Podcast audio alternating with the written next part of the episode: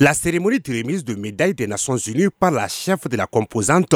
police, la générale de division Bettina Bougani a réuni le gouverneur de la région de Menaka, le coordinateur FAMA et l'ensemble des responsables militaires et des forces de sécurité, ainsi que la chef du bureau, ministère et son staff. Cette médaille décernée aux récipiendaires traduit la reconnaissance des Nations Unies à leur endroit pour service rendu pour la paix et la stabilité au Mali, comme le témoigne le chef d'escadron Nzougan Adouodi, commandant de la Togo FPUD, Bassin à Menaka. Je saisis cette occasion pour féliciter tous les hommes et toutes les femmes de la FPU que j'ai l'honneur de commander pour l'esprit de discipline, de cohésion et de disponibilité dont ils font preuve pour leur courage, leur détermination malgré le dépaysement, les conditions inhabituelles, voire difficiles de travail et l'environnement sécuritaire précaire. Déployé en août 2022, la Togo FPUD a déjà effectué à nos jours